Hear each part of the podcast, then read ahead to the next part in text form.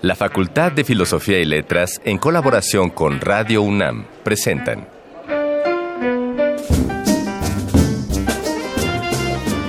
Lecturas de pasillo y debates de jardinera. Pensamientos de biblioteca y encuentros de ludoteca.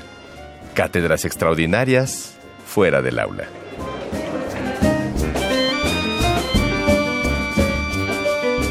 Eureka. Un programa con filo, Sofía y letras.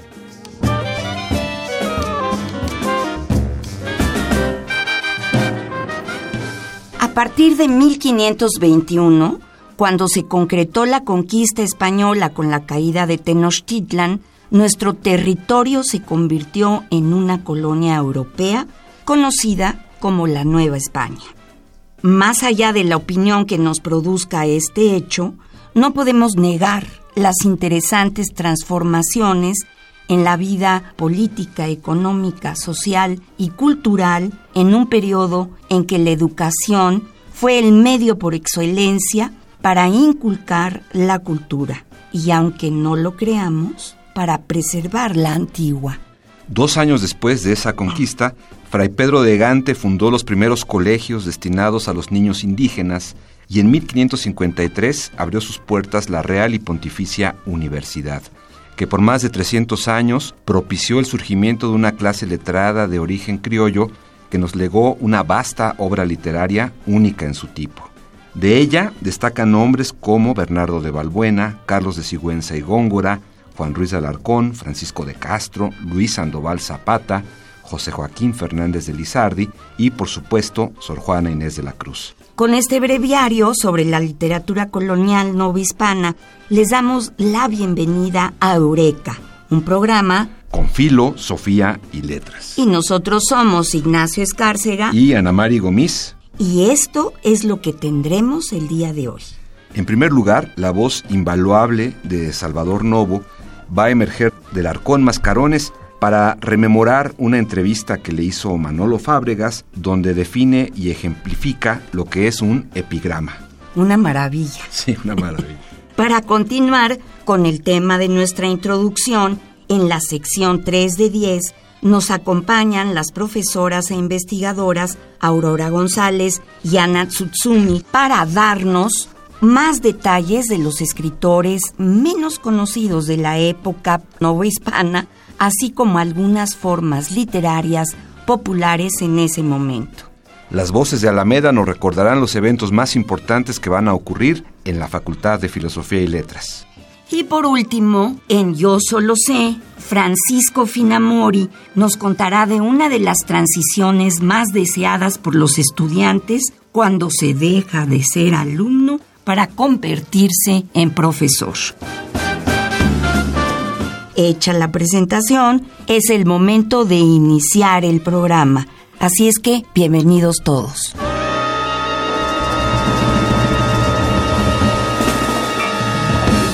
Este lánguido caer en brazos de una desconocida.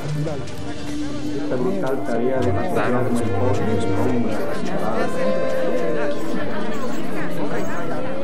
Las palabras que edificaron nuestro presente. Arcón Mascarones. Escuchar al poeta, ensayista, dramaturgo e historiador Salvador Novo era un regalo al oído y al intelecto. Además, Ana María era muy divertido, me, acordaba de sus sonetos satíricos, era que son verdaderamente ácidos. Que mediano y malvado. Malvado. Hablaba como escribía, con agilidad, fluidez, ingenio y sobre todo un humor tan vivo que algunos tenían dificultad para seguirlo y para aguantar, ¿eh? sí. Podrás darte cuenta de ello en este Arcón Mascarones, que nos dejará escuchar parte de la entrevista que Manolo Fábregas le hizo para la televisión, donde Novo define y ejemplifica qué es un epigrama.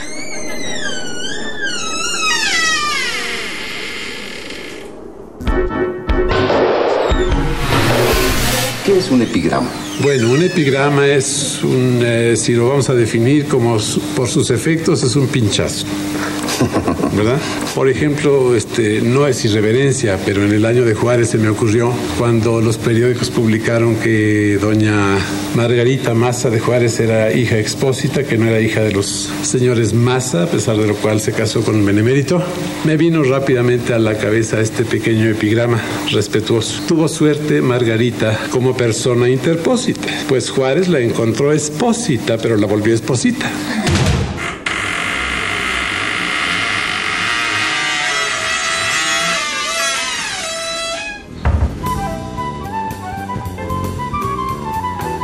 No siempre se dice todo lo que se sabe, pero este sí es el lugar.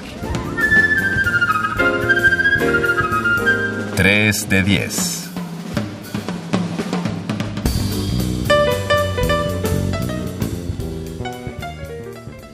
Como ya mencionamos al inicio, nuestro territorio nacional fue la cuna de uno de los periodos literarios más ricos e interesantes de la literatura universal.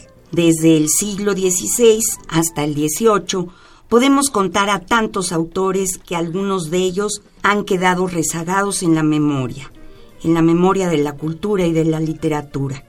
Pero con la idea de refrescarlos y de traerlos ahora para hablar de ellos, ya tenemos con nosotros a Aurora González y Ana Tsutsumi. Bienvenidas, queridas maestras. Qué gusto que nos acompañen. Gracias, gracias.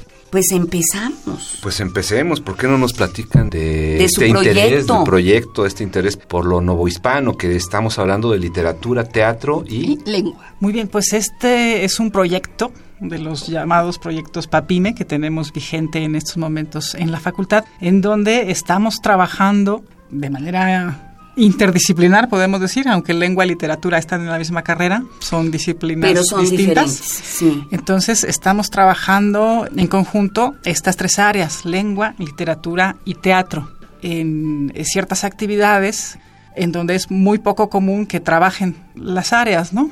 Estamos eh, trabajando en un taller escénico, poniendo eh, entre meses y algunas obras de otro tipo. Que es Y lo que en- están haciendo con Horacio Almada. Exactamente. Que ya lo tuvimos aquí, Sí. que ya, ya sabemos que Horacio es todoterreno. Es todo terreno y es una maravilla. Horacio es como un hombre del Renacimiento Sí, que lo hace. sabe de todo. Sabe de todo, hace de todo. Entonces, bueno, de todo no, pero todo muy bien. Todo lo que hace lo hace muy bien y muy simpático además. Entonces, él eh, está a cargo de este taller escénico en donde los estudiantes de licenciatura de letras hispánicas están colaborando con los estudiantes del Colegio de Teatro. Están colaborando con el equipo de creativos de la puesta en escena.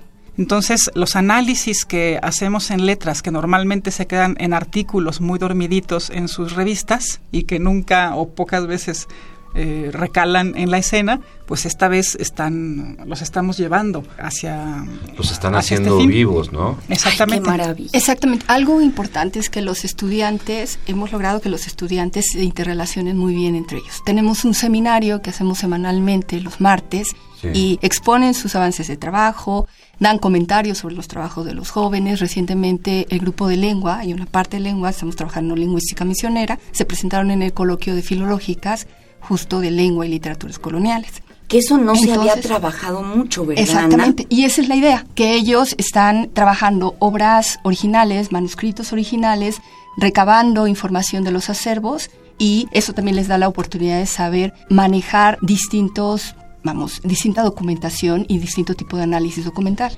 Entonces, eso es interesante. Los jóvenes han, hemos creado, bueno, y son mucho ellos, hemos creado un grupo bastante diverso y sobre todo solidario, proactivo. Ellos hacen pequeñas reseñas también para la página de nuestro proyecto y también, como comentaba Aurora, les ayudan a los chicos que están haciendo las puestas en la parte de pronunciación, en la parte del léxico y les ayudan incluso a generar recursos para el vestuario, para la escenografía. Eh, tienen contactos con los músicos, han conseguido estos contactos que a veces este, son difíciles de hacer, han conseguido contactos con los, con los estudiantes de la Facultad de Música. Entonces ha sido una, una vertiente bastante interesante ver cómo ellos trabajan y necesitaban este espacio, y es lo que creo. No sé. No, ¿cómo no? Es importante saber, Aurora, vamos a poder ver esto representarse? El producto, Sí, el producto. de esta, de esta Sí. investigación tan interesante. Muy bien, sí, estas obras ya se estrenaron en la facultad el 25 y 26 de octubre. Ya me las perdí. No, porque conseguimos el apoyo de TV UNAM para filmar eh, los, las, los entremeses completos. Tres de estos entremeses están filmados completamente y se programarán. Ah, eso está en- re bueno, en- porque los podemos también eh, trepar en las, si a ustedes les parece bien, en las redes sociales de la facultad. Por supuesto, sí. y que los conozca la gente, exactamente, y, y habrá enlaces también a nuestra página web. Este es otro de nuestros productos en el proyecto. Le hemos querido también pegar al nicho de los medios electrónicos con un sitio web. Entonces, este sitio web lo hemos ido mimando desde el principio, desde las imágenes que escogimos para poner la, el contenido que hemos eh, ido agregando poco a poco ahí bibliografías sobre los temas que trabajamos. Entonces todo esto va alimentando nuestro sitio web y ahí va a quedar el registro de estas obras que son El alcalde chamorro de. Macedonio Espinosa, Los payos hechizados de Ramón de la Cruz y Tamalitos Ay, qué monada. de Ni autor idea. anónimo. Ni idea de quiénes son. Son obras muy poco conocidas, a veces se conocen, pero nunca nadie las pone, nunca nadie las, las, las monta, ¿no? Claro. Entonces, Sí, están por ahí, yo ubico el alcalde Chamorro, Exacto. están publicadas por ahí en antologías justo de textos novohispanos, pero Claro. Pero yo la esa, esa obra la he escuchado en lecturas dramatizadas, pero nunca la hemos visto. No, en jamás escena, la hemos visto en escena. ¿no? Entonces ahora es una ha sido una oportunidad muy buena y, y qué bueno que esté registrado. sí, y los alumnos han llegado a hacer unas puestas en escena de una calidad eh, realmente muy buena. Yo creo que han hecho unos trabajos Y estupendos. además deben de estar muy entusiasmados, igual que ustedes, porque todo esto es descubrimiento. Sí, es eh, buen- en buena parte es descubrimiento, ¿no? De este, de este eh, teatro poco conocido, poco trabajado y que al verlo ya eh, resucitado, rehidratado en escena, Está bonito. Qué bonito. Sí. eh, pues es un testimonio eh, de un producto artístico de la época, pero de la historia también. O sea que no, no nada más, aunque no estamos comparándolos, pero no nada más Sor Juana y Carlos de Sigüenza y Góngora. No, había más. Lo que pasa es que, como dicen algunos investigadores del siglo de oro, es que era muy difícil ser genio en el siglo de oro, ¿no? Y en el periodo novohispano. Entonces hay grandes figuras que es muy difícil comparar con el estándar de los escritores, ¿no? Entonces destacan, pues, Sor Juana. Y eh, pero también hay otra hay otra razón que algunos eh, colegas atribuyen a un asunto hasta un poco político, ¿no? Que Hubo cierta crítica literaria en el siglo XX que decía Ah, claro, sí, sí, el- sí. la literatura novohispana no, no valía. Sí, ¿no? y la No española, era- y la española Ah, también. desde luego. Y, y además en México Claro. no estudiamos la época novohispana porque eso no tiene que ver con el México moderno. Pues perdón, Claro. somos de eso también. Sí, totalmente. Ahí sobre la época novohispana pues han pesado fantasmas tanto de la crítica literaria como de nuestro ideario eh, Sí. identitario, digamos, Sí. ¿no? Sí, un nacionalismo extraño, digamos. ¿no? Exactamente, el nacionalismo del siglo XIX pues ha pesado y también esta visión que se tenía eh, heredada de la ilustración posiblemente eh, eh, que rechazó por completo a Calderón.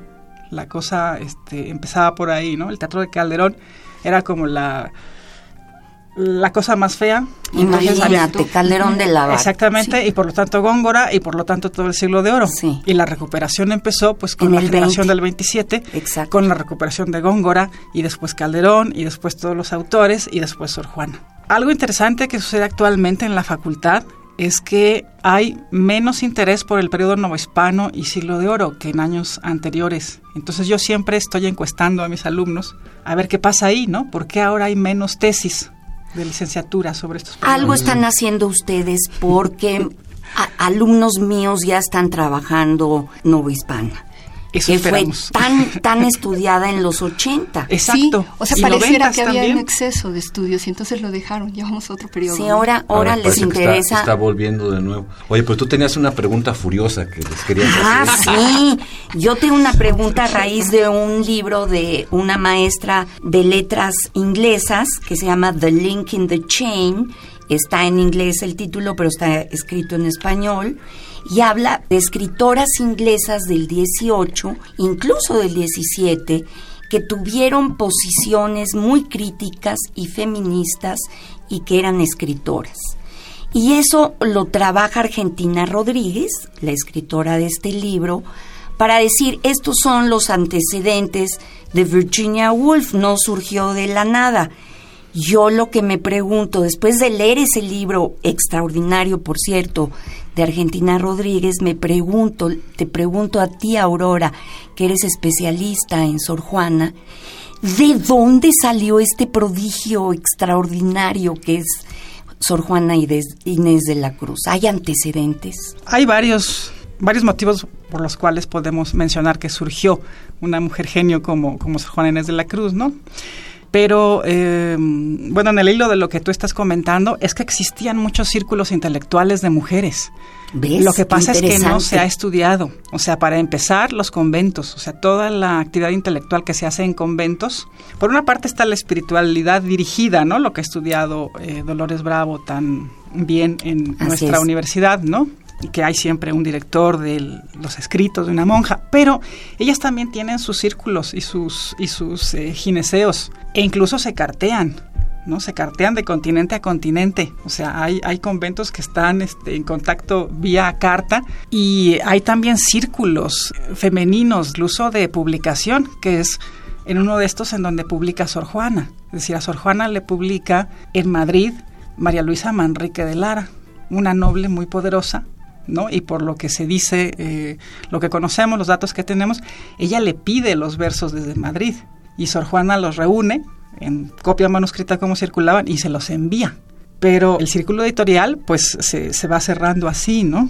Entonces, esto está siendo estudiado, eh, ya, ya está siendo estudiado, ¿no? Ay, qué en, bueno. En, el ámbito académico, sí. por ejemplo, en España tenemos los libros de María del Carmen Pina, de la Universidad de Zaragoza, que está estudiando todos estos círculos femeninos. En México, bueno, tenemos los trabajos de Margot Dolores Bravo, Margarita Peña. Claro, grandes estudiosas Pilar de... Pilar Gonzalvo, eh, en fin, en el, en el aspecto histórico y cada vez se va estudiando más. Y un fenómeno interesante son estos círculos en donde las mujeres se ayudan a ellas mismas, ¿no? Está buenísimo Y- eso. Porque hay pintoras también y músicas, ¿no? Lo que pasa es que se ha, se ha investigado poco, seguramente no tenían tanto, eh, tanto espacio público ellas, ¿no? Pero yo creo que la investigación va a ir dando datos. Y que Vamos. además yo creo que la tranquilidad del, del convento hacía, bueno, en el caso de Sor Juana, que pudieran estudiar mucho. Una de estas inglesas proponía que hubiera en el siglo XVII conventos protestantes donde las mujeres se pudieran quedar un tiempo hasta casarse para estudiar o quedarse ahí toda la vida. Fíjate, qué cosa más interesante Hay nos acabas de revelar. Hay una sincronía. ahí. Pero total, es Oye, siglo mí- XVII. sí, a mí me, me llama mucho la atención el concepto de espiritualidad dirigida. Esto que comentaste, Ah, sí, Aurora, sí. porque sería como una asesoría académica, ¿no? Sería, con- sería con- como ir con un sí, asesor.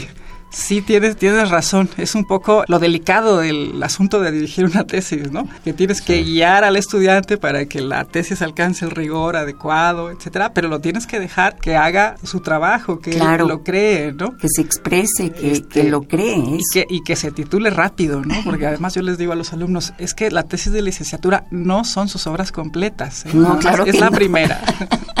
Pero las asumen como tal. Bueno, y también veremos mucho escrito de todo lo que se está investigando en cuanto a la recupera- lengua. Sí, estamos recuperando, eh, también fomentando el hecho de que se acerquen a los acervos. Tenemos, vamos, el Fondo Reservado de la Biblioteca Nacional, el AGN, que ya están, varios de nuestros acervos están digitalizados, ya no tenemos que desplazarnos, sino ahí están. Y hay un trabajo de recuperación que viene siendo muy importante desde hace años. Concepción Company ha hecho los documentos lingüísticos de la Nueva España, Beatriz Arias hizo la recopilación de cartas, tenemos documentación del sureste con Chantal Melis, es decir, tenemos una buena documentación que, que está además bien editada, porque también eso nos interesa muchísimo Claro. que sea factible de ser estudiada. El gran problema que, había- eh, que teníamos en lengua era que los documentos eran trabajados muchos por mucho por historiadores y tienen otra mirada. Entonces nosotros necesitamos otro tipo de documentación, otro tipo de acercamiento, otro tipo de anotación y creo que tener en el grupo eh, una, una, mirada distinta, un, distintos acercamientos nos ayuda a poder analizar bien. Bueno, no saben qué placer tenerlas hoy, Ana.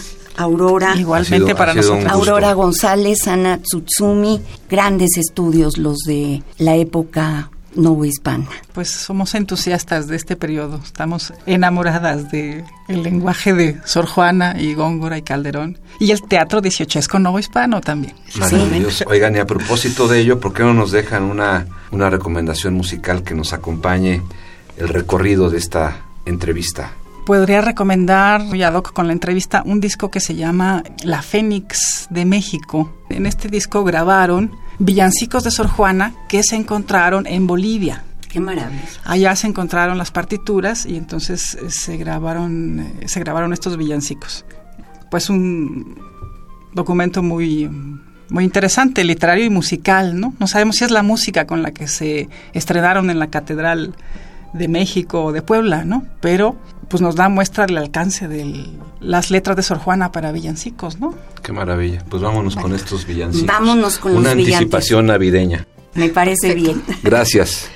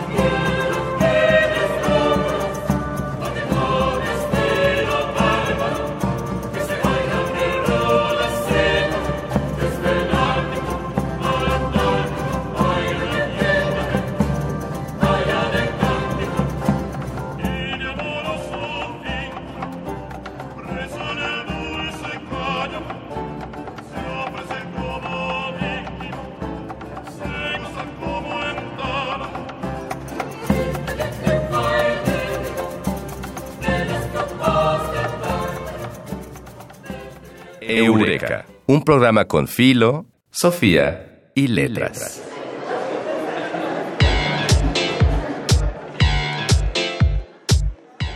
Voces de Alameda, tu agenda radiofónica de la facultad.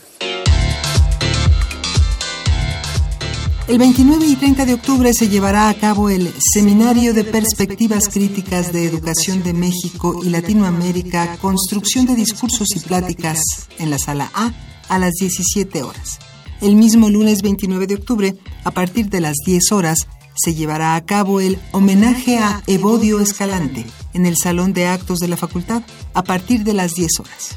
El 31 de octubre se llevará a cabo el cuarto coloquio Cuerpo, Resistencia y Producción de Subjetividades en el Salón de Actos a las 10 horas. El mismo 31 de octubre se dará lugar la presentación del libro Genófanes y los dioses griegos, poesía y filosofía en la época arcaica, organizada por el doctor Marco Antonio López y será en la sala A a partir de las 17 horas.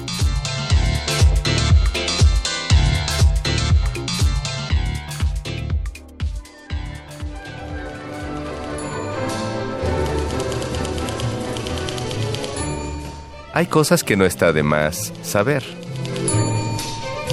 Yo solo sé. En estos días, Francisco Finamori es profesor del Colegio de Letras Modernas, pero en algún momento fue un estudiante, y su meteórica transición de un lado al otro del salón, de la cancha, es el motivo de nuestra anécdota de hoy en Yo solo sé. Voy a platicar brevemente cómo llegué aquí a la facultad como profesor.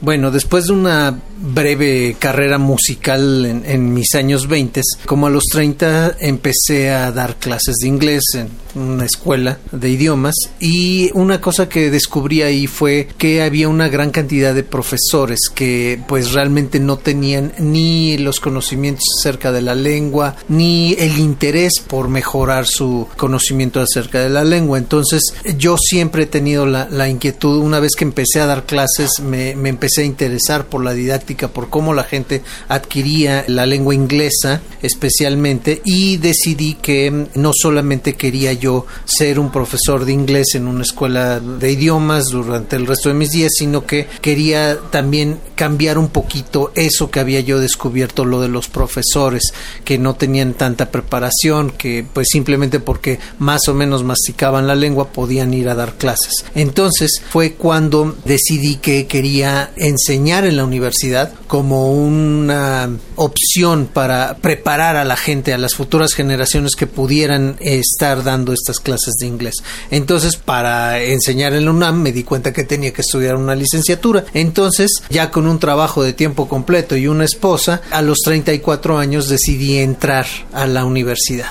Y en el último año de la carrera me contactó la coordinadora en ese momento, la doctora Elena González, y me dijo que pues yo tenía el perfil adecuado, también la edad, y me propuso que me hiciera cargo de una parte de un grupo de inglés 3 para mi misma carrera, letras inglesas. Entonces así fue como entré a, como profesor y tres años después entré a la coordinación como secretario académico. Aquí ya llevo siete años y me he estado preocupando cada vez más por alcanzar esta meta que es la de contribuir a la formación de nuevos profesores de inglés con una mejor preparación y con una mejor conciencia de lo que es la profesión. Bueno, pues te quiero contar que Radio Universidad surgió como una extensión de la universidad para llevar la educación a todos los que tuvieran un aparato radiofónico. Así es. Hace 80 años, ¿no? Hoy honramos esa idea con un programa que fue una extensión de nuestra Facultad de Filosofía y Letras. Y si tienen una anécdota relacionada, esto es aparte, con nuestra facultad maravillosa y querida y la quieren compartir con nosotros, recuerda que puedes aparecer en este programa. Así es que escríbenos a arroba filos-unam y en YouTube como cartelera cultural Facultad de Filosofía y Letras. Y así podrás contar tu historia en Radio UNAM. Y de esa manera agradecemos también al equipo de producción de Eureka, en la investigación Dayanara Nogués y Adriana Chávez, el guion de Mario el Mago Conde, la operación técnica de Rafael Alvarado, la asistencia de producción de Carmen Sumaya y la producción de nuestra querida Silvia Cruz Jiménez. Y nosotros somos Ignacio Escárcega. Y Ana Mari Gomis. Y esto es el final de Eureka. Un programa con filo, Sofía y letras. Excelente semana a todos. Hasta la próxima. El tiempo vuela cuando el pensamiento se divierte. Nos escuchamos la próxima semana. Eureka. Una producción de Radio UNAM.